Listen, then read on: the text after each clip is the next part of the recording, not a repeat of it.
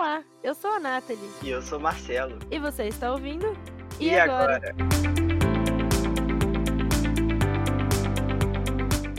Olá, meus perdidos e minhas perdidas! Estamos começando o primeiro episódio do E Agora, com muita informação legal para vocês. Nesse podcast, iremos trazer um profissional diferente a cada episódio para conversar com a gente sobre profissão, mercado de trabalho, formação e tudo mais que for interessante. E para começar, hoje vamos falar sobre gastronomia. E para quem não sabe, a gastronomia é o ramo que abrange todas as técnicas práticas e conhecimento, a culinária, bebidas e os materiais usados na alimentação, assim como todos os aspectos culturais associados a ela. E para falar mais com a gente sobre isso, hoje temos aqui Bruno Henry. Bruno, bem-vindo ao nosso podcast. Se apresenta aí para a galera. Oi, gente, tudo bom? É, eu sou Bruno Henrique, né? Sou cozinheiro aí há um tempinho. Eu até mandei para Nata. Eu tô desde 2017. Eu vou falar um pouquinho da minha trajetória inteira, como é que eu cheguei no mundo da gastronomia, né? Mas eu de 2017, 2018 eu já sou, já atuo na área de, de gastronomia como cozinheiro, né? Eu falo que chefe, a gente vai entrar nessa discussão também. Chefe, você não não não, não é chefe, né? Você se torna. Então eu, eu brinco que eu ainda nunca, eu já fui chefe, hoje eu não sou mais chefe e também sou chefe, porque tenho minha própria empresa e tal. Varia muito, assim, mas é isso. Esse sou eu. Bruno, é, fala pra gente aonde você se formou. Eu, como eu sou sua amiga, né? Eu sei que antes da gastronomia você se formou em outra faculdade, você tinha outra profissão. Então, conta um pouco desse trajeto, né? O que, que você fazia antes e por que que você decidiu largar tudo e ir fazer gastronomia. Não é assim também, né? Não é largar tudo e fazer gastronomia. Mas basicamente a dúvida começou, né? Porque assim, eu acho, eu acho meio complicado você ter que decidir sua vida inteira com 17 anos. Então, assim, com certeza. Pô, você tem que decidir ali. Eu fiquei um ano inteiro. Eu, na verdade, decidi a minha vida com 16 anos, foi nem com 17, porque eu fiquei um ano inteiro na faculdade com 17 anos. E na época que eu fui decidir, né? Eu, eu não sabia, realmente. Tipo, eu olhava assim e falei, o que, que eu vou fazer da minha vida? Nada, né? Eu olhava para o que tinha de faculdade aqui em Lins, onde a gente mora, e eu olhava, tipo, eram poucas as coisas que eu me identificava. Eu olhava para uma e assim, mas eu sou ruim de cálculo. Eu olhava para outra e assim, mas eu não curto essa coisa. Eu olhava para outra e assim, não vou mexer com gente que não é a minha praia, sabe? É muita, eu não, eu não gosto de ter uma responsabilidade muito grande assim. A vida da pessoa está em minhas mãos. Eu acho isso, isso muito pesado. E você decidir isso com 17 anos é muito complicado, principalmente. Então eu tive que tomar essas decisões com 16. E aí chegou no momento que falou assim: e aí, o que, que, você vai fazer? Fui para uma feira de profissão em Ribeirão Preto, comecei a buscar o que fazer, e lá eu encontrei é, a arquitetura, o design e a gastronomia, né? Aí eu cheguei para os meus pais e falei assim: bom, eu quero. Na verdade, eu não tinha encontrado o design ainda. Eu encontrei a arquitetura. Aí, ah, beleza, então vamos ver a arquitetura. Não tinha arquitetura em Lins, o Bruno teria que se mudar, né? E isso é um pouco de empecilho, meus pais eram separados e tal, então... E aí a gente olhou para arquitetura, uns tios meus, que um tio e um primo meu que são engenheiros, e falaram assim, ah, mas para fazer arquitetura você faz engenharia. Aí eu peguei e falei, mas eu não quero fazer engenharia, porque eu quero a arquitetura era... Oi? design. Então, aí eu peguei, tipo, não quero. Aí eu virei para eles e falei assim, quero fazer gastronomia. Aí meu pai virou e falou assim, ah, para você ser cozinheiro, você não precisa estudar, né? Maior mentira que existe, né? né? Essa frase existiu, foi, foi muito, ele foi muito preconceituoso, se for parar pra Não, ver, né? E com certeza muita gente deve passar por isso, né? Quando fala que quer fazer gastronomia. É, porque assim, é uma, uma, uma profissão que se você tem técnica, você consegue aí crescer, entendeu? Então, existem diferenças, assim. Então, quando você olha para um curso de gastronomia, porque não necessariamente uma faculdade é necessária, mas quando você. Você precisa ter base técnica, você precisa ter base conhecimento em, naquilo que você está falando, no que você está fazendo. E aí eu peguei, ouvi isso do meu pai e fiquei meio perplexo, né? Falei, porra, não posso fazer gastronomia, né? E aí eu fui para essa feira de produção e conheci o design industrial específico, né, o design de produto, conhecido também. Gostei, falei, falei assim, olha que legal essa faculdade, né? Falei que meu pai, meu pai olhou para mim e falou assim, mas o que que isso daí faz? Eu olhei para ele e assim, cria coisas, inventa coisas. Também a minha leguice dentro do que era o universo do design. E aí, beleza, o design rolou, eu fui fazer fazer os vestibulares e tal. Caí e acabei entrando no Senac na época, mas uma puta de uma instituição, sabe? Então, tipo assim, tinha que parte da, da faculdade era bancada pela FEComércio na época e tal. Fui lá fazer, então na design da Unesp e na no Senac e na, numa outra faculdade que eu nem lembro qual que é, numa particular. Fiz a prova na particular, passei. Aí, a época, o vestibular do Senac e o da Unesp, da Unesp continuou com a Vunesp, mas o Senac quem fazia o vestibular era a Vunesp também. E eles me tacaram a, a prova específica de, de design, a de desenho de design, no mesmo dia da prova geral do Senac. Aí eu falei, cacete, agora, né? Eu falei, e agora? O que, que farei da minha vida? Aí a mãe olhou pra minha cara e falou assim: vai onde você tem certeza que você vai passar. Eu falei, bom, eu não vou passar numa pública, né? Vou pegar e vou ali no Senac, que pelo menos 50, 40% aí é bancado por, por uma instituição. E fui e peguei lista de espera beleza, passou, deu, rodou, uma, rodou uma vez a lista de espera, peguei e entrei. E aí, no meio da faculdade de design, no segundo ano, me surgiu, porque assim, no, eu fazia no Senac São Paulo, Santa Amaro, né? No mesmo campus tinha gastronomia também. Então, o Senac ele tem é, gastronomia, na minha época, pelo menos, tinha lá em São Paulo, Santa Mário, tinha Água de São Pedro e Campos, Jordão. E aí eu peguei e fiquei muito tentado em mudar, né? Porque eu, é, no segundo ano, mais ou menos, durante a faculdade de design, eu tive um módulo que a gente trabalhava tipo ações na, na faculdade, né? Então os projetos eles eram em cima de ações. E, um, e o módulo, acho que no, no metade do segundo ano, era um módulo é, cozinhar, comer e, e mais um lá. E a gente viu muito sobre facas, sobre utensílios domésticos, sobre linha branca. E eu gostei muito e me deu aquela insegurança, tipo, será que é isso que eu tenho que fazer mesmo? Será que é o design, né? Aí eu conversei com a minha mãe e minha mãe falou assim, filho, meus pais estavam separados ainda. Minha mãe virou e falou assim, filho, na dúvida termina essa faculdade. Depois você vê, se você quiser mudar de área e tal, você, você busca e você muda, né?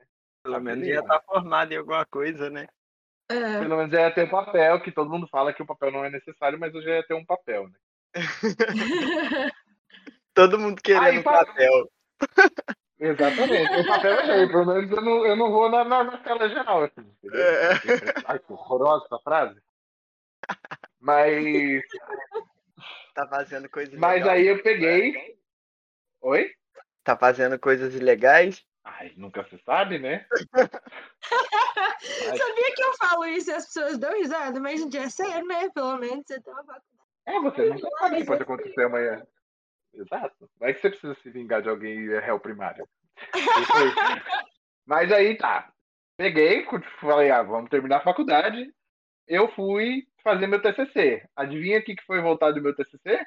Gastronomia. Para cozinha. Então eu fiz um estudo em cima de, de, um estudo em cima da linha branca. Fui estudar a sociedade a, a sociedade em 2030 estudei um pouco sobre como que era ali, então a gente viu muito de antropologia, e na mesma época a gente viu muito sobre administração e gerenciamento de negócios, onde eu me dei muito bem também. E eu vi mais uma área que eu gostava ali, tipo, gerir um negócio. Então, é mais ou menos assim, a prova final desse, dessa matéria era dissertativa. E era em dupla, geralmente, as provas do Senac. E aí, essa prova eu fiz sozinho, porque eu não tinha dupla. O menino desistiu da faculdade na semana e aí eu fiquei sem uma dupla. Nossa. E o meu professor virou, tipo, todo mundo fazendo a prova, escrevendo, tipo, quatro linhas. Eu fui lá, e terminei essa prova com seis páginas escritas em quatro questões.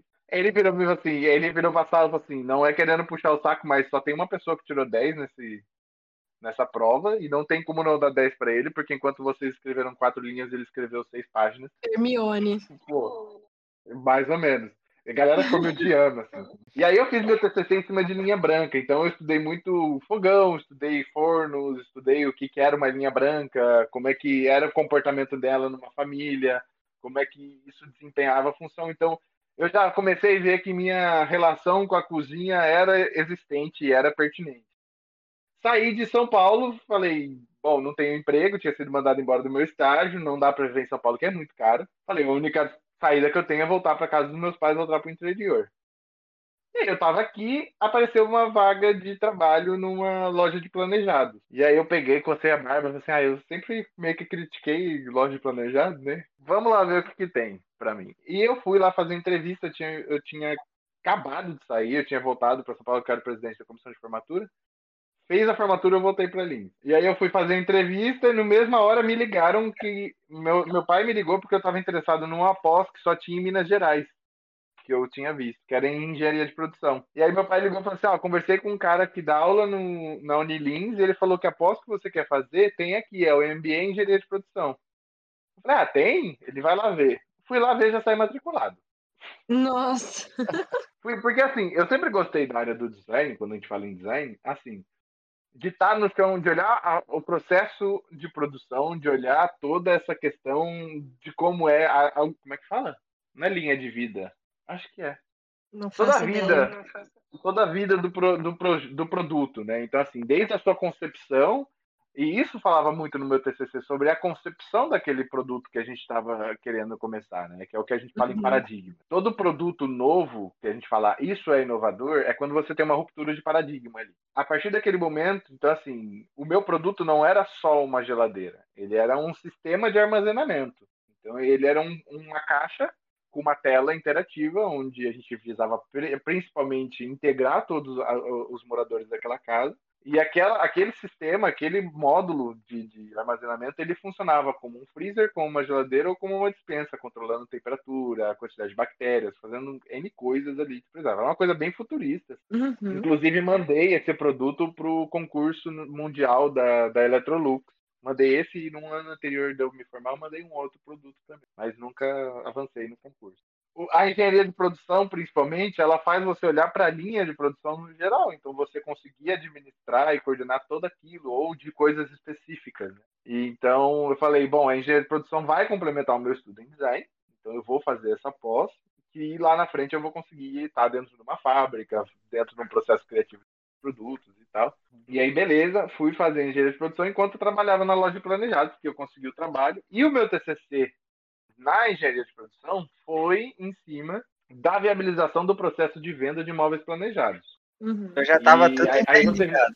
Já estava tudo interligado. O que, que tem numa, numa loja de planejados? Cozinhas. Cozinha. Sempre sabe volta uma- cozinha. A minha mãe, Sempre voltava para cozinha. a minha mãe é A sua mãe? designer de interiores, formada em arquitetura também, e ela tinha uma empresa de planejados e eu trabalhava lá. E a gente projeta mais o quê? Cozinha. Tudo que você imaginar. Exato, mas a cozinha é o que todo mundo, É. quando fala, você olha para uma cozinha, vou construir uma cozinha, o nego já fala assim, vamos buscar planejado. Não tem outra. A cozinha normalmente é a primeira coisa que você faz, né? Você faz assim, não, vamos fazer a cozinha planejada e se sobrar uma verba, a gente faz a da casa. A gente faz o restante da casa. E é exatamente assim que funciona. Não tá errado também.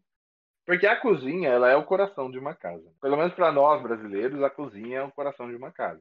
Uhum. E aí tá, acabando já após de, de engenharia de produção, eu me interessei, aí eu, eu lembrando que eu tinha falado lá da matéria de administração, eu falei, bom, todo novo processo de criação de um produto é um novo projeto.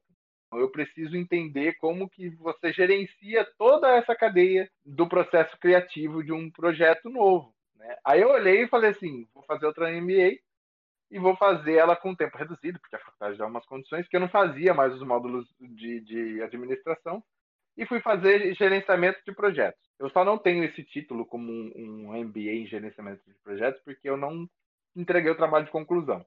É, deu uns B.O. lá na Só o principal, Aí né? eu já tava cansado, eu já tava cansado. Eu já fiz o curso inteiro, então assim, eu sei coordenar um projeto, eu sei usar um PMBOK, eu sei usar uns negócios assim, eu, eu consigo olhar para um processo de, de gerenciar um projeto inteiro.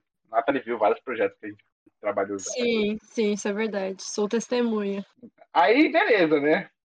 Tô aqui trabalhando lindo e belo na minha empresa de planejados. Eu comecei a ter uns problemas dentro da empresa que eu trabalhava, principalmente com a dona do, do estabelecimento. E eu, basicamente, eu cuidava de toda a loja, assim. Eu fazia, eu fazia toda a revisão de todos os projetos que iam para a fábrica.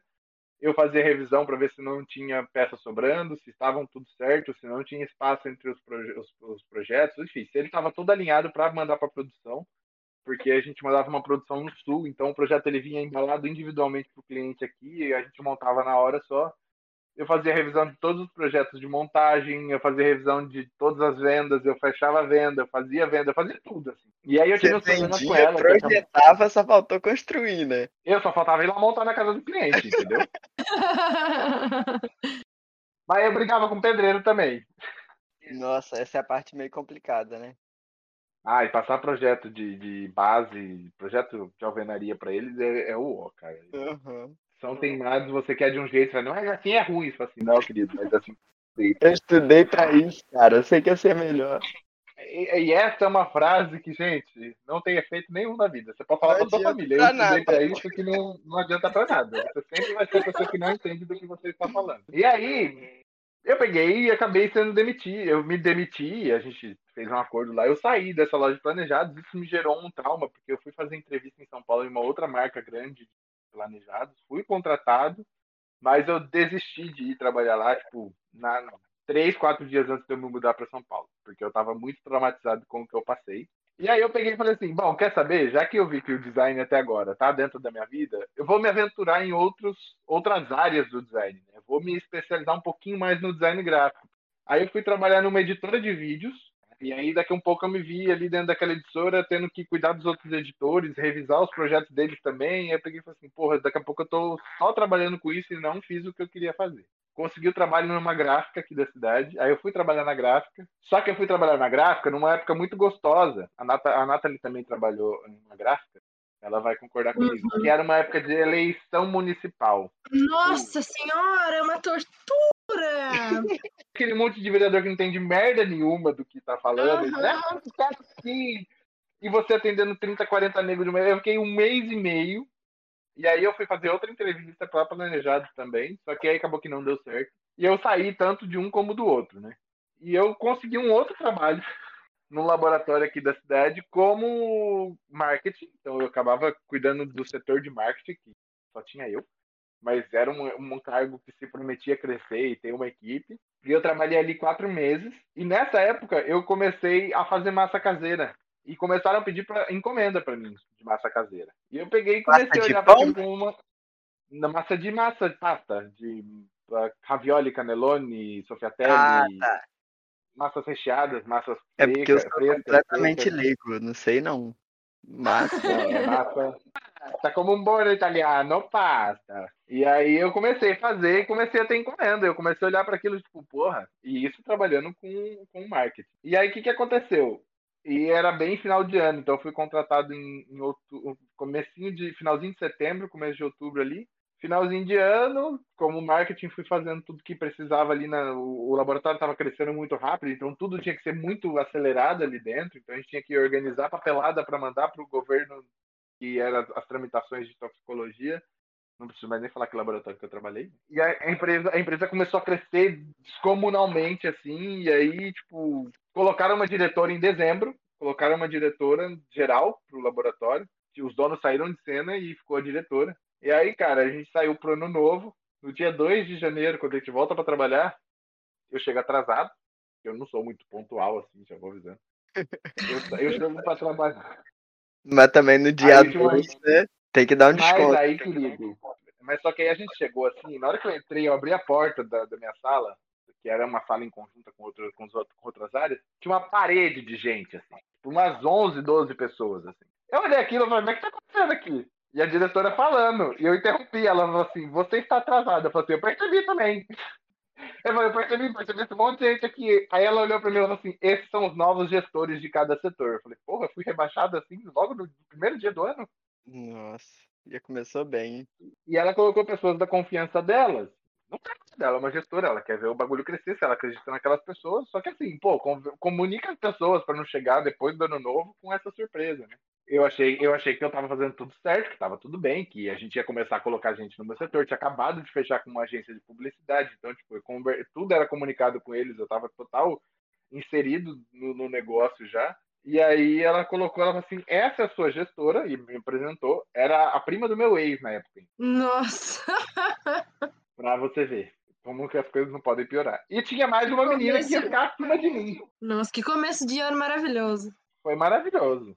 E aí, cara, é beleza, aí começamos, ela me chamou numa sala, falou assim, chamou nós três, que agora éramos do marketing, éramos, éramos uma equipe. Falou assim, agora vocês vão trabalhar em conjunto, Bruno, você começa a passar tudo pra ela. Naquela hora eu entendi assim, você vai ser demitido. Foi tudo que eu entendi que ela falou, ela, você será demitido. eu durei no- na função mais uns 15 dias. E eu tinha pedido para sair mais cedo na semana, porque eu ia para São Paulo para minha irmã tinha ganho neném.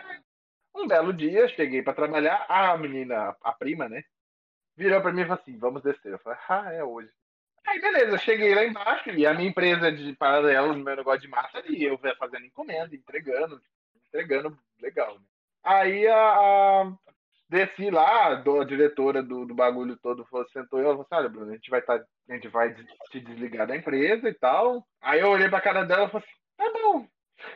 Né? Eu não tinha que falar, eu falei, tá bom, tá certo, eu já esperava por isso. Ela já, eu falei assim, já, você foi tão sutil que você deixou muito explícito isso. E ela falou assim, e agora, o que, que você vai fazer? Eu falei assim, eu vou tocar meu negócio de massa. Foi exatamente essa minha frase. Vender massa, você quer fazer uma encomenda? Entreguei um cartão da empresa. Aí ela olhou pra mim, ela é. Aí ela gaguejou três vezes, aí ela. Eu não tenho o que te oferecer aqui. Aí eu falei assim, eu olhei pra cara dela e falei, nem quero. Não quero mais estar aqui. Aí ela falou assim: é, eu posso te oferecer para você ser telemarketing agora. Não tô desmerecendo a profissão, tá?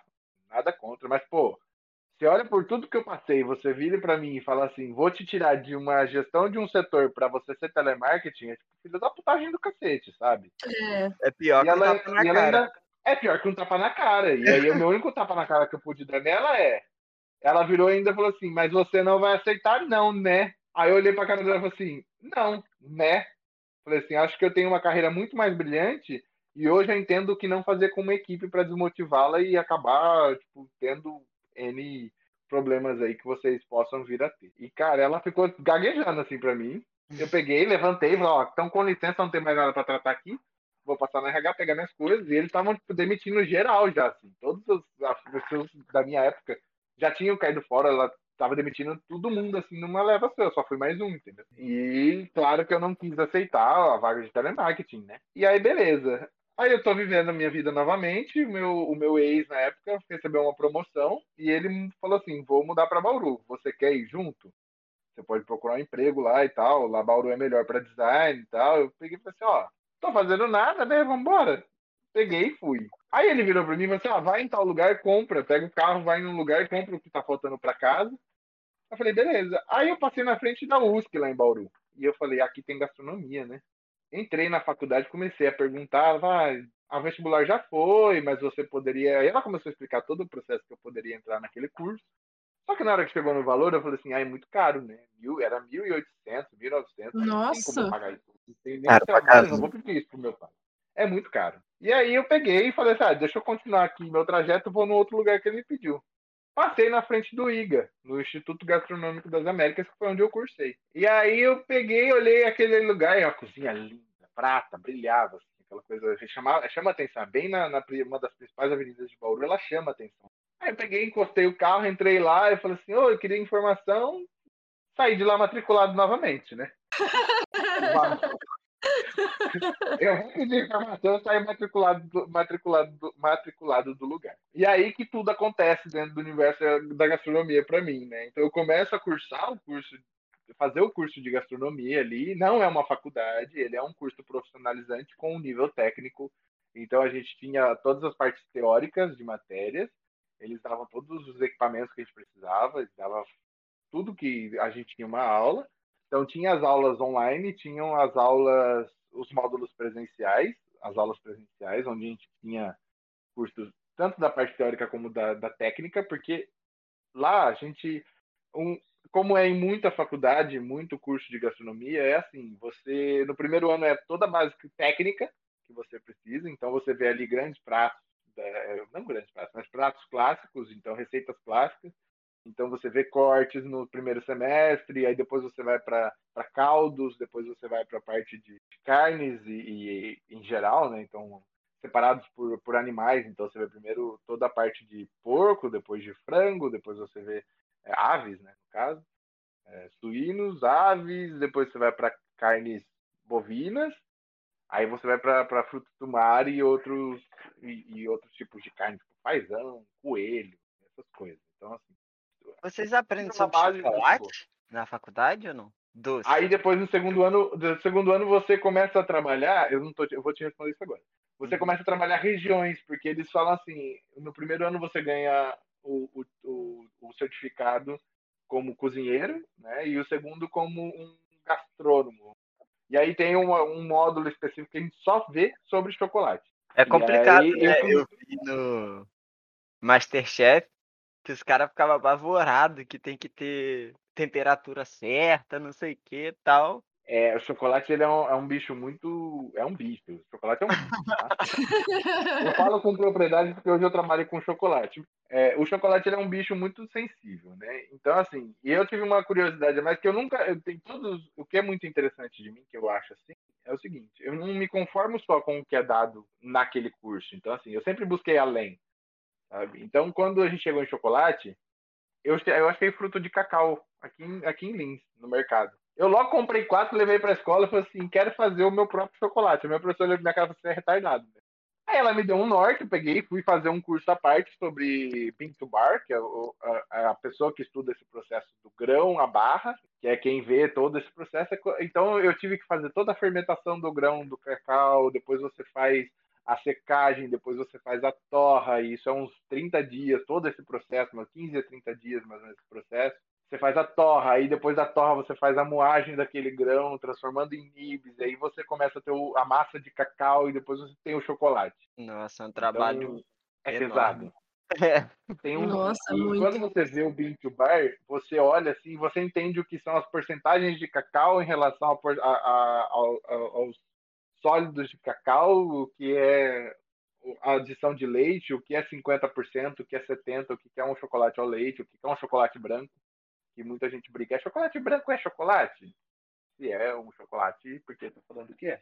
Mas nada mais é que leite, cacau e açúcar, se você for parar para pensar. Não tem massa de cacau, não tem o, cacau em si. Então ele não tem aquela coloração escura, o sabor de chocolate como a gente vê no chocolate normal, o chocolate ao leite. Coloração escura do chocolate é por causa dele estar torrado, o cacau? É por causa do cacau. Quando você to... é que assim, quando você vê uma semente de cacau com a polpa, você come aquilo, não tem nada a ver com chocolate. Uhum. É, um, é uma fruta, tem um gosto de fruta, é como se você comesse uma, uma tangerina, por exemplo. Não tem nada a ver. Quando você torra o chocolate, você sente, começa a sentir o cheiro de chocolate. Depois você fez a secagem, porque aí você tem a, mor a morte do germe, do, germe de, do grão do cacau, e aí dá aquela coloração vermelha, e avermelhada, e depois você seca, e ele fica meio marronzado dentro, e depois quando você torra ele fica preto escuro, e aí vem aquele gosto amargo do cacau puro. Não sei se vocês já comeram nibs de cacau. Não, acho que não. O nibs ele é bem amargo, ele é bem pesado assim, o, o sabor. Ele briga e ele mesmo já não tem gosto de chocolate. E aí quando você começa a adicionar as proporções lá, eu vou ter 70% de chocolate, tantos por cento de leite, tantos por cento de açúcar. E aí você começa a ver e a, a entender o que, que é o processo do cacau. E aí depois você vai para temperagem, que, que, o que é a temperagem? É atingir as temperaturas, fazer aquela curva de temperatura da temperagem, que é você chega você derrete ele a 40, 40 45, baixa a 35, aí dependendo do processo de temperagem você baixa a 28, sobe para 31 e, e mantém depois para temperaturas de trabalho que a gente fala que é entre 29 e 30 graus, aí dependendo do tipo de chocolate que você tem. Nossa, Nossa. é muito complicado. Você basicamente tem que ter tudo isso na cabeça, tá? É bem, é, é uma coisa, é muito gostoso, ele é um, é um produto muito sensível, né? Então, assim, eu, eu tive a Páscoa agora pela minha empresa, tem uma QSF, é uma empresa de fudge. Uh, o fudge é um doce daí, originário aí do, da América do Norte, Inglaterra. Conheci em Londres ano retrasado e trouxe para o Brasil, por causa da pandemia. E aí veio a Páscoa, e na Páscoa, cara, eu produzi, eu montei, eu desmontei meu quarto, montei uma cozinha basicamente no meu quarto para eu poder fazer a temperagem do chocolate perfeito, entregar os. A gente teve mais de cento e poucas encomendas de ovos de Páscoa. E ele é um produto muito delicado, sozinho? então você. Oi? Você faz tudo sozinho? As suas vendas de Tudo Páscoa? sozinho. A minha mãe me ajuda a embalar, assim, é o máximo de ajuda que eu tenho. Nossa. Não fica muito é pesado, muito tudo- corrido, não? Páscoa eu trabalhei todos os dias, das 8 da manhã às 5 da manhã e dormia em 3 horinhas por dia. Nossa. Nossa. Só pra gente Pesado. não, depois a gente vai entrar nesse, nesse mercado de trabalho aí, como é que foi minha, minha atuação, Uhum. e a gente volta pra empresa. Mas a faculdade, o curso em si, E aí depois você, dentro do meu curso de gastronomia, a gente caiu, né? Dentro de cada região. Então tinha Centro-Europa, Espanha, Itália. Você via as gastronomias de cada, cada povo e cada região. Então o que é uma gastronomia norte-americana? E aí o IGA proporcionou isso principalmente. Eu não sei se numa faculdade é assim também. Mas o IGA proporcionou isso. E aí a gente tinha aula de enologia, aula de drinks, aula de etiqueta e, e serviço. Teve a parte técnica, que é uma cozinha, o que é um, um corpo de trabalho de cozinha. Então é um curso muito completo e eu me senti muito preparado. E aí depois começou, dentro do, do IGA me proporcionou a participar de um concurso de gastronomia, então eu fui, a gente fez etapa regional em Bauru, aí a minha equipe passou, a gente passou em primeiro no primeiro ano, a gente foi para o Nacional e aí tiveram uns errinhos, a gente ficou em décimo segundo, se eu não me engano, no Nacional. E aí no segundo ano de curso a gente foi de novo. A nossa confeiteira, porque era uma equipe de três, aí a confeiteira passou, a gente, com o nosso doce, que a gente desenvolveu os três juntos, a gente foi com o doce, o doce, ele acabou dando muita pontuação e a equipe do IGA, no âmbito nacional, a equipe ganhou em primeiro lugar naquele ano. Nossa, que legal. E o nosso prato tava lá. Então, tipo, é muito gratificante você ver, tipo, ah, uma coisa que eu ajudei e ganhou o bagulho. E do nacional, eles vão para algum fora do país? Eu acho que não. Acho que eles ainda não criaram uma terceira etapa desses concursos aí do IGA. Entendi. Então foi o prêmio máximo ele tem... seu doce. A gente chegou no prêmio máximo, assim. Mas foi bem gratificante, assim, por mais que, ah, beleza, o mérito tá ali com as três que foram pro concurso, mas tipo, você vê uma coisa que você participou e veio da sua equipe, assim, é muito, é muito. E a sua escola ganhou, é muito gratificante, assim, sabe? Tipo, uhum. porra, é onde eu estudo. É, você deve pensar também, tipo, meu, se os caras ganharam o bagulho é porque eu estudo num lugar que é bom, né? Não tô. Exatamente. Tô aqui, não é pouca bosta, né?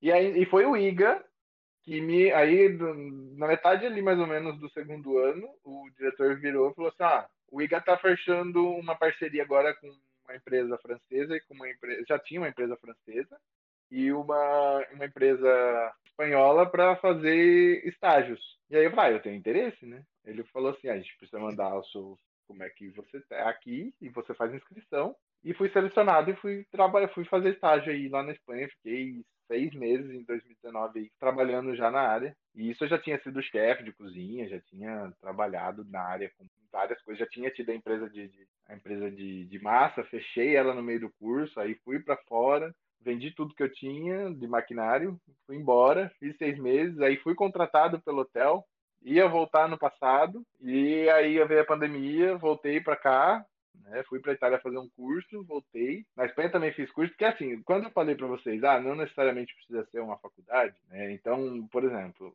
fiz o, IGA, me formei, era um profissional apto a exercer, tinha todas as técnicas e tudo que era necessário.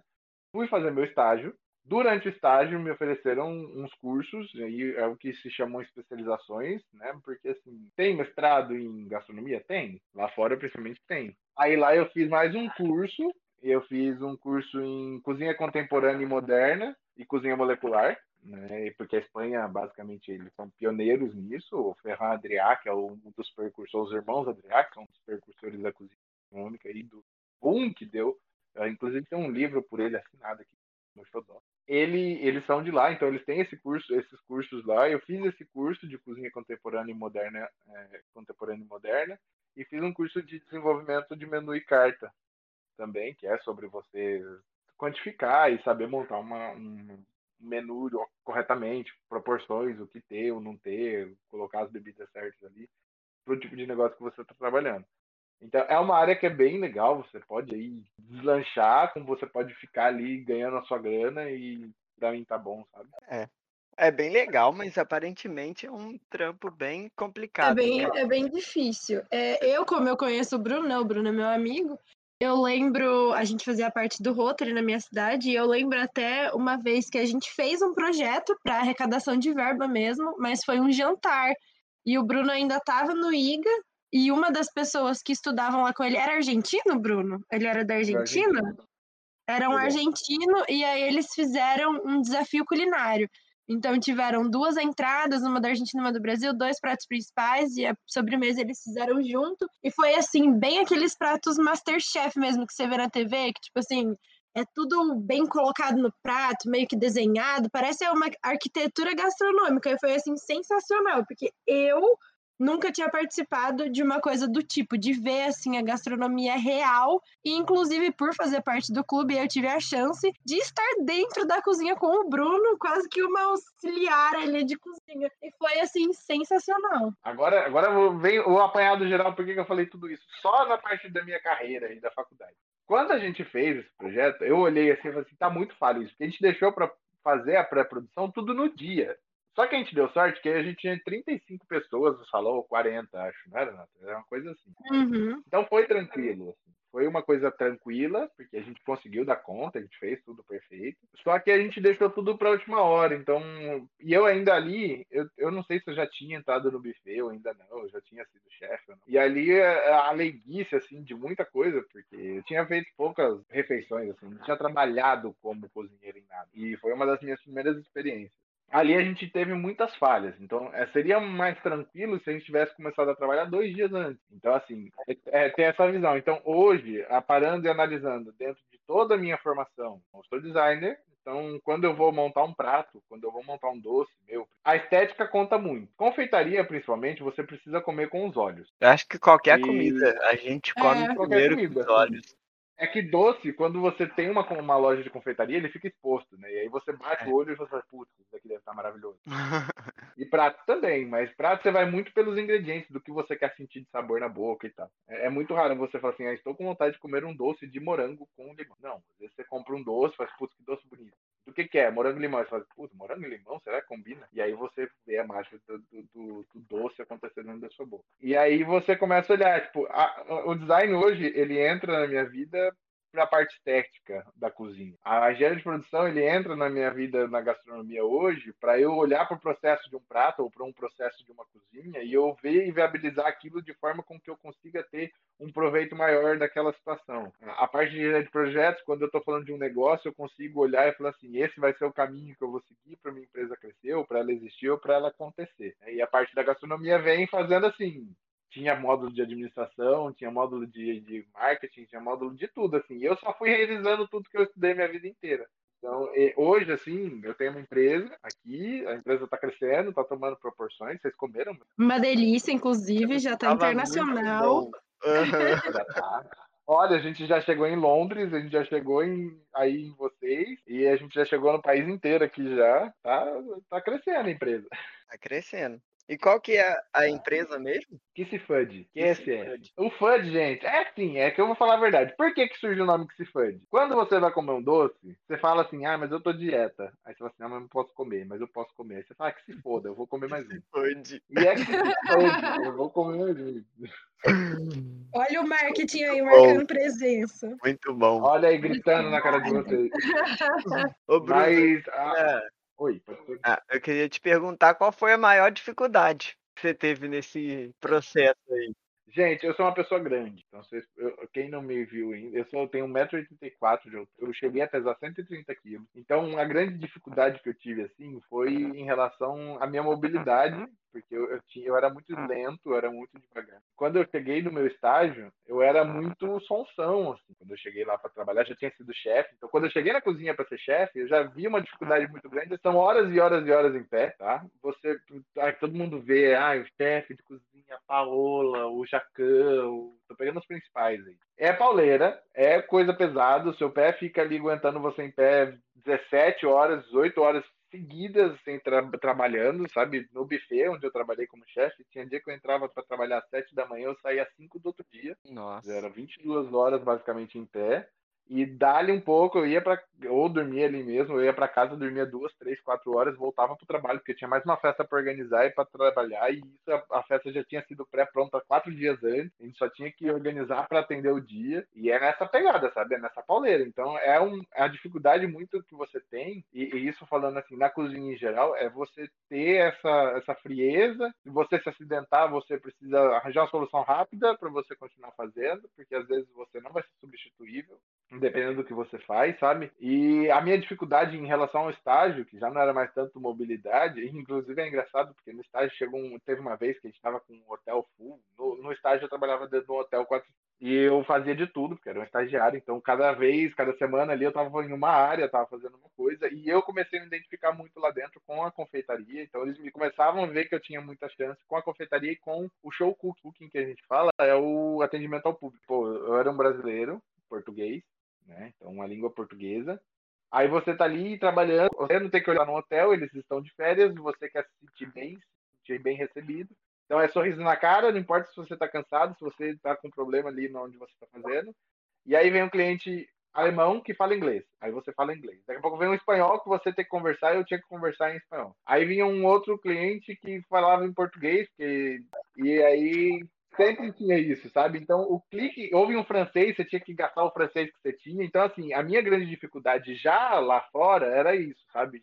A minha cabeça tinha que se adaptar a muitas coisas muito rápido. E o estágio, o processo, quando você está passando por isso, ou você está trabalhando numa cozinha, que eu fui nessa, nesse caso que eu fui contratado depois, ali eu passava por tudo o tempo todo, tinha que fazer tudo que me davam, tinha que me desafiar, porque eu tinha que atender os clientes bem, estar tá sempre sorrindo, sabe? Tinha vezes que eu tinha que cuidar de três praças ao mesmo tempo e atender o cliente ainda, sabe? Nossa. Aí fica é pauleiro, então a sua, a sua cabeça tem que ser muito ágil, querendo ou não. Você tem que ser muito rápido nas decisões ali que você tem que tomar na hora. Então, é uma dificuldade porque você tem que se adaptar a todo momento. E cozinha é isso, é adaptação, é você estar tá sempre disposto, sabe? Eu gosto muito porque não cai naquela monotonia de você estar tá sentado na frente do computador todo dia, que é uma das coisas que já tinha me cansado. Então... E Bruno, você você teve a oportunidade, né, por causa do, do lugar que você fazia o curso, de ir para fora do país onde acredito eu que tenha muito mais oportunidade né, para o mercado da gastronomia. No Brasil já é um pouco mais complicado. Então, assim, se você tivesse que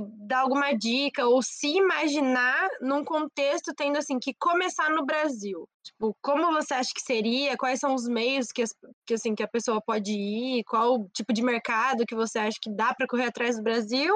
Ou você acha que só vale a pena investir mesmo em ir para fora? Se você quer trabalhar com gastronomia?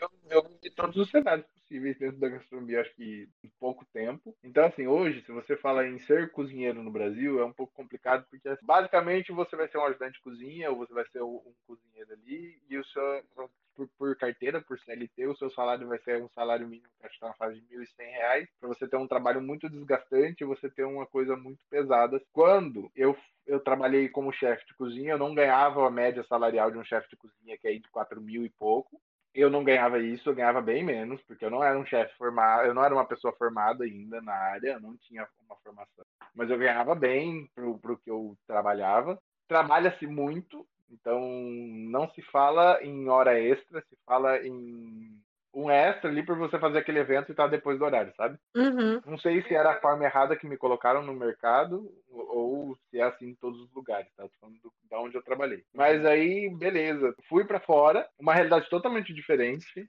É, lá, no hotel que eu trabalhava, quando eu estava terminando meu estágio, começou-se a falar de me contratar. E nisso outros hotéis também tiveram interesse, porque ficaram sabendo que eu estava ali e estava fazendo um bom trabalho e me dava bem tudo, em várias áreas, principalmente confeitaria, atendimento ao público, e é uma coisa que eles buscam. Então, na região onde eu morava, falava-se que se você quiser, se eu quisesse ir para outros hotéis trabalhar, eu poderia, porque me contratariam. Outros chefes falavam assim, ó, meu chefe de cozinha, quando surgiu as possibilidades, eles, o meu chefe e meu sous-chefe sentaram comigo e falaram assim, Bruno, tem a opção do nosso hotel, a gente tem mais um que de um fornecedor que te viu trabalhar dentro da cozinha, que comeu uma coisa que você fez, porque lá na cozinha era assim, basicamente, eles viravam para mim às 11 da manhã, 11 e meia, eu tinha acabado de sair da, da, do atendimento ao público do café da manhã, eles me colocavam na confeitaria e falavam assim, Bruno, a gente precisa de uma confeitaria, de um doce, porque tem 50 franceses aí fora, eles vão almoçar aqui hoje, e eles querem um doce, quer um doce, se vira, vai, usa o que tem e massa. E aí esse cara um dia comeu, eu acho que não lembro se foi esse doce especificamente, se foi um outro, além dos doces que já tinha no buffet, ele comeu e ele falou assim, puta, que negócio sensacional. Ele comentou com o confeiteiro de outro lugar, e aí o confeiteiro já ficou interessado, e um conversa com o outro, e coisa vai, sabe? E aí o meu chefe virou e falou assim, ah, eu conversei com outro chefe de um outro hotel, e aí ele falou assim, tem essa opção também. Aí eu peguei e olhei e falei assim, cacete, tem mais um hotel. Aí eu tinha feito umas entrevistas em Barcelona, num, num hotel cinco estrelas de Barcelona. Acabou que eles falaram assim, a gente tem um interesse em te contratar, e na época eu não tinha documentação nem nada. Então, se você conseguir, e tava tipo próxima eu estourar meu, meu visto, e eu ou eu voltava ou eu voltava, sabe? E eu não conseguiria ter tempo hábil para fazer a troca do meu visto. E eles não queriam me contratar sem eu ter feito o visto. Então, tipo, uma coisa dependia da outra e estava meio trancado. E tem todo um trâmite, se você não é, você não é europeu, para você ser contratado por um lugar, tipo, tem que fazer um monte de nove horas para trazer o, a pessoa do outro lugar para trabalhar. E aí o hotel falou assim: ah, ou você traz os papéis e a gente te contrata, ou não vai ser possível você ficar com a vaga.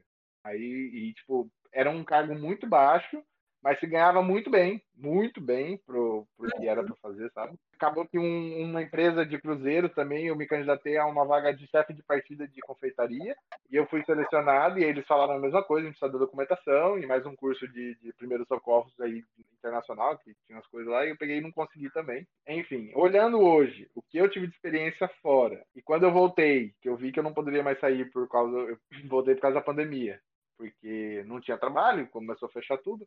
E aí eu olhei assim, eu falei assim, putz, eu não vou trabalhar para os outros por mil e poucos reais, sabe? Tipo, me dedicar uhum.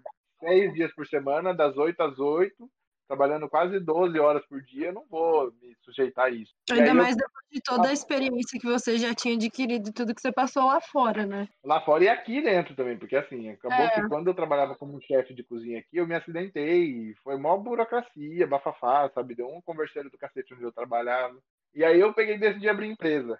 Então, assim, hoje eu sou muito feliz com a minha empresa. Eu trabalho hoje com a QSF, trabalho como designer industrial, trabalho como designer gráfico, como designer de interiores. Então, assim, eu tenho cinco formas. E eu tô, agora, mais pra frente eu vou falar, a gente está começando aí. Tem empresa me procurando para fazer publicidade para eles e, e, gravar vídeos é, usando os produtos e tal.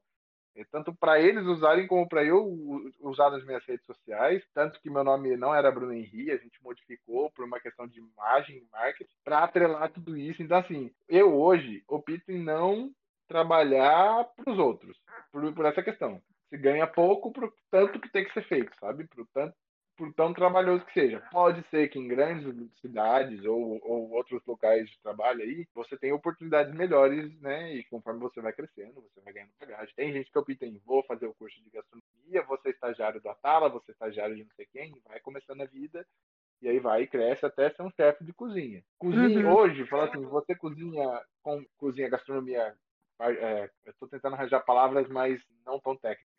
Cozinha quente, vamos dizer, salgados e pratos, enfim. Cozinho para consumo próprio, para amigos, ou se é algum, algum é, para trabalhar com isso. Trabalho, mas eu trabalharia em cozinha, fazendo o que eu faço, o que eu fazia. Eu acho que aqui no Brasil não mais, tá? Entendi. Hoje, a, o meu principal foco é crescer minha empresa crescer tudo isso que eu faço. Se não der certo, eu volto para lá e trabalho, porque a vaga continua. O meu, o meu, o meu contrato ainda não foi. Não tá certo, porque eu voltei a trabalhar, porque a gente trabalha por temporada. Mas a minha vaga tá uhum. lá. Eu estou com ela lá, só que a pandemia tá me travando ainda para eu poder fazer qualquer movimentação que seja. Entendi. E Bruno, por que food? Então, o porquê do FUD? O porquê da se FUD? Eu Fud, fui pra. errado desde o começo. É que não importa. É que é o nome do doce, gente. Ele chama Fudge, ele chama Food. Fudge. Chama o que você quiser falar, é isso. É, o doce chama. É, Fudge, Fudge, Fudge. É como cada um quer. Eu conheci como Fudge. Eu conheci ele em Londres, no mercado Borough of Market. E foi engraçado porque eu tava passeando com um amigo meu. E aí a gente entrou nessa, nessa, nessa feira. E aí lá tudo que você vê, você experimenta. E aí eu vi o tal do fudge. E aí eu olhei assim e eu comecei a comer. A moça não pega mais um. Aí eu peguei mais um. Falei, ah, isso aqui é gostoso, né? E aí eu peguei mais um. Meu amigo, você vai comprar? Eu falei assim, não. Vai, gente, pra me oferecer, eu tô comendo, entendeu? Eu falei pra conhecer, uai. Eu, o que eu fiz quando eu tive lá minha temporada fora foi conhecer o máximo de coisas que eu podia conhecer pra replicar ou pra ganhar bagagem cultural. E aquele doce, na hora que eu coloquei na boca, eu falei, puta, isso daqui deslancharia lindo no Brasil. Porque ele, eu, eu adaptei um pouco a receita para ficar muito arremetido ao brigadeiro, tá? Porque é uma paixão nacional, um doce nosso, o Brasil inteiro é o brigadeiro. Então eu adaptei muito, porque ele, quando você acaba de fazer, assim, nos primeiros dias, ele é mais macio, ele é mais macio, ele é mais cremoso. Quando já tem, o de vocês deve ter chegado mais resistente aí, né? Mais, mais durinho. E quando você bota ele na boca, ele desmancha, ele começa a derreter. E isso por causa da quantidade de chocolate que tem, não vou ficar falando muito, porque senão vou dar minha receita aqui. Ele começa a desmanchar. Então, eu conheci ele lá e gostei muito. E aí voltei para cá, fui para Itália para fazer um curso lá também. Aí eu voltei por causa da pandemia. Aí no, um dia minha mãe falou assim: Filho, eu tô com vontade de comer um doce, mas é um doce que eu não sei te dizer o que, que é. Eu falei assim: Acho que eu sei o que você quer comer. Peguei, fui pesquisar no, na internet, coloquei lá o FUD e tal, fui pesquisar uma receita. Aí, tipo, a primeira coisa que me apareceu foi: FUD promete ser o, o doce que vai conquistar o brasileiro. Eu falei: Caramba! É um sinal. Assim, as coisas estão gritando aqui. Eu peguei uma receita ali, qualquer, e repliquei, e ficou bem diferente da que eu trabalho hoje, e dei para minha mãe. Minha mãe falou assim, isso daqui é dos deuses. e aí minha irmã, um mês depois, mais ou menos, um tempinho depois, minha irmã veio para cá com, os filhos, e minha irmã falou assim, mãe, tô com vontade de comer um doce, mas eu não sei te dizer que doce que é. Aí minha irmã falou assim, acho que eu sei o que você quer comer. Aí minha irmã faz um doce. Já era a mesma história, eu... já. Já era a mesma história. E aí vem a, a, tal da frase que está na, na tampa da caixinha do Fudge. Parece um chocolate, mas não é. Parece um brigadeiro, mas não é. macio, é saboroso. Que se Fudge eu vou comer mais um. As últimas duas frases do que se Fudge eu vou comer mais um são minhas, mas as outras é quando a minha irmã comeu o doce a primeira vez. Ela falou exatamente isso. Ela parece um brigadeiro, mas não é. Ela parece um chocolate, mas também não é. Aí eu coloquei o que se Fudge. Vou comer mais é, um. É cremoso, é gostoso. Que se Fudge eu vou comer mais um. Ficou muito e bom. Aí foi, e é isso. Ficou muito e bom. É isso, é por isso. Obrigado, gente. E é isso. Isso é o FUD, sabe? Ele é um doce que veio para eu me sustentar na pandemia, para não ficar dependendo totalmente dos meus pais, para eu ter meu dinheiro. E tá indo, sabe? Tá crescendo e tá conquistando. Eu tenho clientes fixos hoje que, tipo, hoje eu tô com um doce só disponível, um sabor só, que é o de o Danger, que é pura pimenta né? Nele, para vocês terem ideia, a gente tem pimenta dedo de moça, pimenta caiena, pimenta páprica picante, pimenta do reino Nossa. e páprica defumada. Esse aí você mandou pra gente. É, isso Aí eu olhei assim, eu falei assim, Danger? Do que será que é isso, né? Mordi um pedaço, dei um pedaço pro Marcelo. De repente eu só estava correndo por água. É um pouquinho picante. A descrição no iFood é assim: é, um, é a pimenta suave para um mexicano. é, é bem isso mesmo. Então não porque é assim, eu até gosto um pouquinho de pimenta, mas eu não gosto de nada muito ardido. Mas pra mim foi uma experiência única, porque eu nunca tinha comido chocolate com pimenta antes. Então foi uma experiência aí? muito interessante. E assim, a minha linha de cozinha é muito atrelada a isso, sabe? Eu procuro provocar sensações e novas experiências. Então, assim, o FUD, quando você compra um produto da QCS, não é só o doce. E é, todos os meus clientes falaram isso pra mim. Você não vende o doce, eu vendo a experiência completa, entendeu? Tipo, Sim. você abre a caixinha, o seu nome tá escrito errado, aí dentro tem uma cartinha do FUD Gerson, que é o meu atendente virtual, e ele tá na caixinha. Tem todo um lúdico, e cada doce, então assim, tem uns sabores muito exóticos. E a, a minha mãe fala assim, puta, mas você vai combinar maracujá, maracujá cortelã, filho? Eu falo, "Nossa, assim, isso não vai E eu quero certo." experimentar esse. E é Maracujá totalmente hortelã. Nossa, eu também. maracujá cortelã, é, é, ele é muito estranho, eu tenho um que é com manjericão também. E aí você Nossa. fica assim, porra, manjericão num doce, sabe? E é umas coisas que você fica tipo, por quê? E o de pimenta ele tem isso, é, é que cada pimenta ela aparece em um ponto determinado da língua. Então quando a gente estuda gastronomia, você estuda o palato, né? o que, que é as regiões da língua, onde você vai acertar cada coisa que você coloca ali no seu produto. Então, eu tenho hoje, fixo, não fixo, fixo eu tenho cinco, oito, oito ou nove sabores que ficam entrando e saindo, sazonal, e é para trazer sensações. Então, por exemplo, hora eu trago o de cocada, agora o cocada tá na, na bagagem, e tem disso. Então, assim, pô, combinar chocolate com pimenta, chocolate com não sei o quê, sabe? Umas coisas assim, o, o caramelo salgado, que muita gente não conhece, trazer crocância dentro de um doce, como é que. Então eu procuro sempre provocar eles a experimentarem. Então tem gente que fala assim, putz, isso daqui vai estar horrível. Aí você come e fala, putz, isso daqui tá muito bom. Brinca com a minha boca, sabe? Eu gosto muito disso, de fazer es- essas jogadas, essas brincadeiras para poder conquistar o cliente e e firmar. Então, assim, hoje eu tô com um, um, um sabor só à venda, que é o dente. E tem cliente meu que me ligou hoje e falou assim, Bruno, que, que palhaçada é essa que você só tá com um doce à venda? Querido, eu tô com braço quebrado. Bruno, mas explica também, né, gente? O Bruno, ele machucou o braço, tá com o braço engessado, e como ele já falou aqui no podcast, ele trabalha sozinho, então acredito eu que deva estar tá um pouco complicado, né, o seu processo de produção aí esses dias com um braço só. Tá parado, tá parado. Eu trabalhei com estoque até final de semana, acabaram com o meu estoque e agora só tem um sabor e vocês que lutem pelas últimas cinco unidades que tem. Bom, e quem não conhece o Fudge, eu aconselho experimentar, comprar uns do Bruno, porque é muito bom. O é negócio é. Todo país, viu?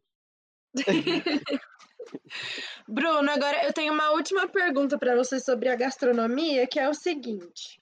Para quem tá na dúvida de que assim, tem o amor pela cozinha, gosta de cozinhar e tal, mas a gente sabe que é muito diferente, né? Você gostar de cozinhar e você fazer gastronomia. Então, para quem tem esse amor pela cozinha e tal e tá cogitando fazer gastronomia, que conselho você daria para essa pessoa e assim, o que você acha em termos de características e tal que uma pessoa precisa ter ou precisa aprender a ter para seguir o caminho da gastronomia? Eu atrelo muito assim. É, uma vez uma amiga minha virou para mim e falou assim, Bruno, ela é médica, e ela falou assim, quando eu tive que decidir uma área, eu cheguei num professor meu e falei assim, tô pensando em fazer pediatria. Aí ele olhou para ela e falou assim, você quer ser pediatra porque você, você quer trabalhar com criança, porque você quer ter um Ela olhou assim, ela falou assim, ah, eu quero ter um filho. Então assim, você quer fazer gastronomia porque você quer viver disso ou porque você acha que você vai se dar bem e você tem talento, sabe? Uma coisa é você ter uhum. talento e você não querer viver e estar tá naquilo o dia inteiro, sabe? É o dia uhum. inteiro. E não adianta você querer fugir, porque você vai ter que ter que almoçar, você vai ter que jantar, sabe? Então você vai. Tem gente que eu fico com raiva porque eu chego na casa das pessoas e as pessoas ficam assim, ai, não fiz nada de diferente para você, assim, mas eu quero comer arroz e feijão que você faz para sua família. As pessoas começam a pensar que você quer comer do bom e do melhor o tempo todo, e não. Eu, eu, eu reparto muito assim, se eu quero pagar para comer alguma coisa, eu vou exigir. Se eu não vou pagar, se eu vou comer a comida de uma uma dona de casa, eu vou comer aquilo com o maior prazer do mundo porque a pessoa está fazendo de coração. Uhum. Então, é muito disso. Você quer fazer a gastronomia porque você quer entender do que acontece, então você pega e começa a dar livros avulsos e vai ver disso, ou você quer estar todo dia sabendo o que é um processo de GG, porque é cansativo, é maçante, é, é, repetitivo, tem hora, você vai ter que fazer a mesma receita trocentas, oitocentas, novecentas vezes, sabe? Você vai ter que trabalhar muito, o seu corpo cansa, então você trabalha muito com o corpo, é, é pesado, então, assim, pense bastante se você gosta de comer bem ou se você quer viver e quer experienciar. É o que eu falo, a minha gratidão hoje, eu não tenho a palavra gratidão, mas a minha, a minha felicidade hoje, ver alguém comer o meu doce, putz, é um dos melhores doces que eu comi na minha vida, é totalmente uhum. diferente e esteja disposto a, aprender a todo momento. Por exemplo, eu tenho a minha meu carro-chefe é Fudge, mas veio a Páscoa. Né? Eu já entendia muita coisa de chocolate, como o Marcelo já tinha me perguntado. É o chocolate, mas assim, eu tive que estudar chocolate de novo, eu tive que pensar em processos. Eu teve um, a gente criou para Páscoa uma forma de chocolate. Olha aí o design de novo. Ó. É. A gente criou uma forma, uma forma de chocolate quadrada para fazer uma caixa de chocolate para Páscoa. Então eu tive que usar do design para projetar isso. Uhum. E é isso, sabe? Então, tipo assim, eu tive que estudar aquilo, porque aquilo eu sabia que ia me gerar uma renda maior e foi um. Foi, deu uma atenção muito grande para a QSF na Páscoa. A gente mandou ovo de Páscoa quadrado até para São Paulo, foi bem bacana. Muito então é muito disso. Você tem que pensar e saber que estudar, cara, é uma área séria, não é brincadeira, tá? A gente tem uma matéria que é normas de vigilância e vigilância, onde você tem que entender o que é uma contaminação, o que é uma contaminação cruzada, entender que se você contamina um alimento ou você usa um alimento contaminado, você tem que saber diferenciar o que é um alimento ruim do que é um alimento bom, porque aquilo ali mexe com saúde de pessoas também. Aí você, eu entro em contradição uhum. com o que eu disse lá atrás, que eu não queria lidar com as vidas das pessoas. E não adianta, a gente sempre vai estar lidando com, com coisas muito sérias e alimento. Eu trato alimento como uma coisa muito sagrada.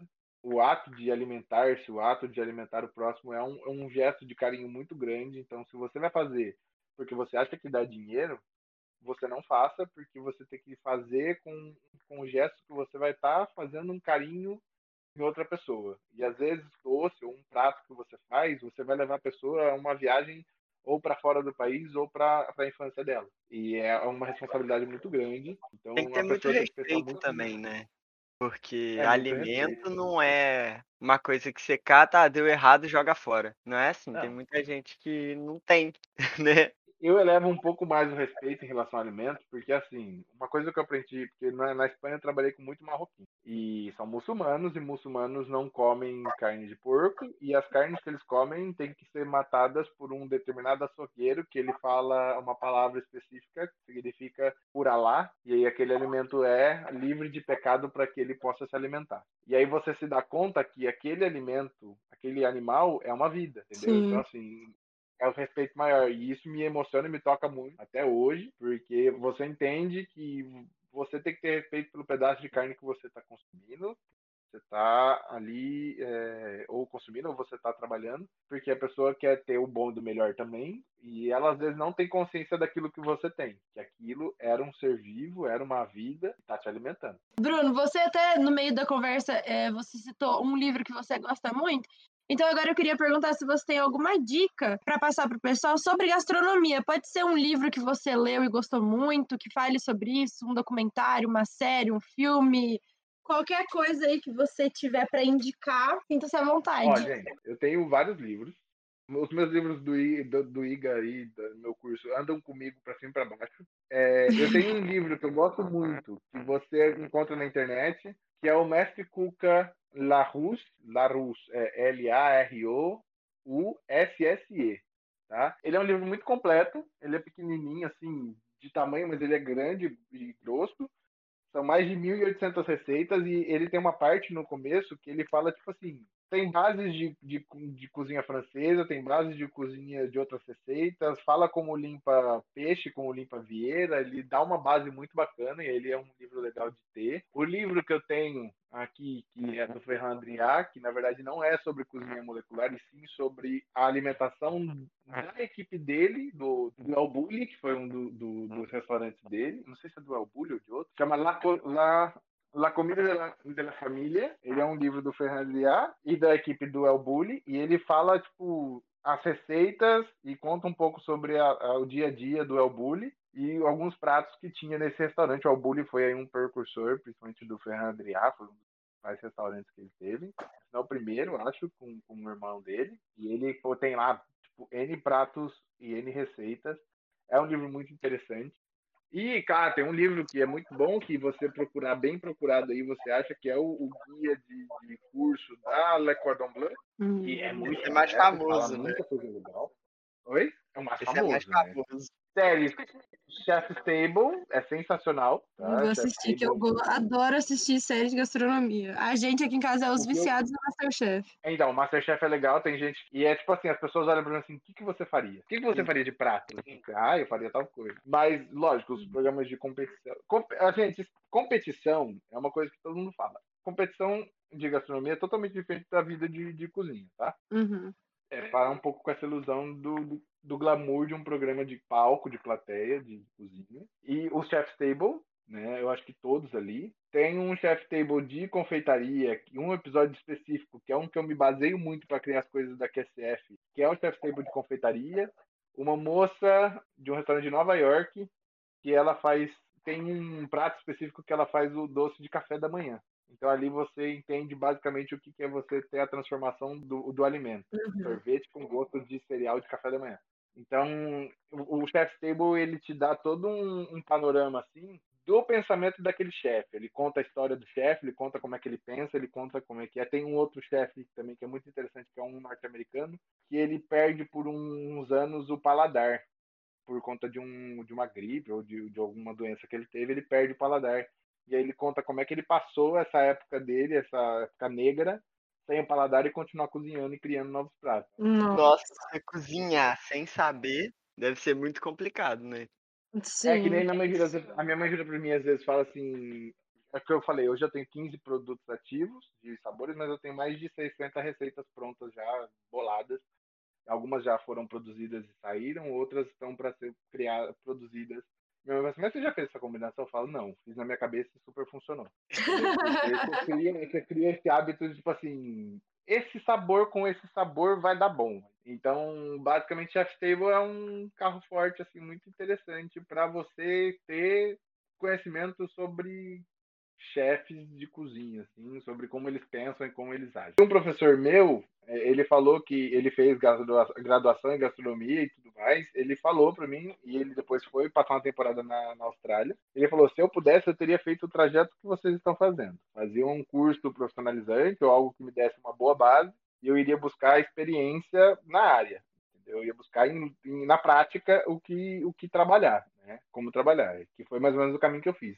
Sair, daqui, fazer um curso e depois ir para fora e começar lá e fazer a minha, a minha carreira na prática, ganhar conhecimento na prática. É, porque Pronto. também vai que você não gosta, né? Aí faz a é. faculdade. É. Não, mas ele fala como assim, era mais vantajoso esse trajeto, que ele, ele falou assim, hoje olhando minha carreira assim, ele falou, é mais vantajoso eu ter feito esse caminho, que é o que eu estava traçando, do que ele ter feito faculdade, depois ter ido para fora, entendeu? Ele teria já se jogado direto, porque lá fora ele ele fez, ele foi começou lavando louça e foi crescendo dentro, mais ou menos o que aconteceu comigo dentro da cozinha estagiário, e depois eu fui rotativo do hotel. É, nada melhor do que a experiência, né? Pra, pra tudo, pra você saber se é isso mesmo que você quer, pra você ter mais noção da profissão, porque querendo ou não, por mais que na, na faculdade, no curso técnico, o que você fizer que tem as aulas práticas, não é a mesma coisa de um dia a dia, né? De uma profissão. Não é a mesma correria, não tem, na real, não tem nada a ver. Você só aprende a montar o negócio ali e fazer. É, aprende na teoria, né? É. Você aprende no fazer, assim. Você ganha bagagem também. Você vai crescendo dentro da, área e depois quando você chega em outro lugar, ó, eu trabalhei aqui, aqui, aqui, aqui, aqui. Você tem um caminho. Bom, terminou as indicações? Acabou, agora acabou, gente. Então chegamos ao final do podcast. Queria te agradecer, Bruno, pelo tempo disponibilizado, pelas explicações.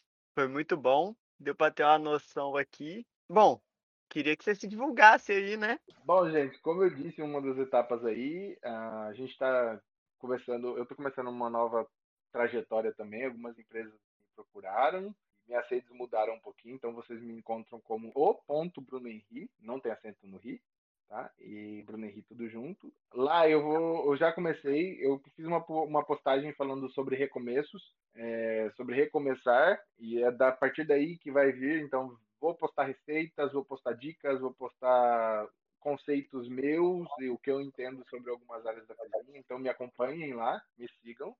Que eu, a gente tá montando. Eu só parei de novo agora por causa do braço. Antes era por causa da Páscoa, agora é por causa do braço quebrado. Então eu tive que dar mais uma pausa, mas o conteúdo vai começar a sair, vai ter. Então tem foto minha, tem, eu faço algumas palhaçadas às vezes. Eu sou uma pessoa meio divertida, assim, gosto fazer os outros irem. Então tem lá os meus diários do jardim, tem bastante coisa. Tem a QSF, então a gente está como QS FUD, F-U-D-G-E.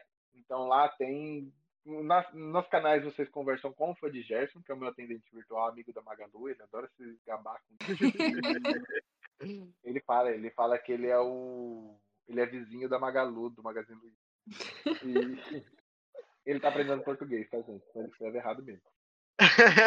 e é isso, gente. Então me acompanhe, minhas redes estão aí, né? Não uso TikTok, meu Instagram eu só posto. Meu Instagram não, meu, meu Twitter eu só posto aleatoriedade, coisas assim nada a ver. Então eu reclamando do meu braço agora, basicamente. Mas é isso, sobre o Henri lá vai ter bastante conteúdo, vai ter empresa já que já mandou, público eu preciso fazer aqui. E é isso. Então é isso, galera. Eu vou deixar na descrição também os dois arrobas do Bruno, o arroba dele pessoal, que agora não vai mais ser tão pessoal, né? Que vocês também vão encontrar bastante conteúdo lá. E o arroba da Kissy Fudge, que eu recomendo muito vocês pedirem, porque realmente é uma experiência completa. É muito gostoso e o Fooderson muito simpático. Espero que vocês tenham gostado do nosso episódio de hoje. Muito obrigado de novo, Bruno, por ter se juntado a nós para produzir esse conteúdo tão importante. Para quem tá aí na dúvida, né, sem saber direito o que fazer ou tá pensando em fazer gastronomia, mas não conhece muito bem. Então, muito obrigado. Espero que todo mundo goste. Segue a gente também lá no Instagram @iagora.podcast. Também vou deixar na legenda para vocês, para vocês ficarem por dentro de tudo. E se alguém tiver alguma sugestão de convidado ou de profissão que você vocês gostariam que a gente trouxesse aqui, é só mandar lá pra gente que, obviamente, faremos o nosso máximo para trazer o melhor conteúdo para vocês. E é isso. Espero que vocês estejam conosco numa próxima e tchau. Um beijo e até a próxima.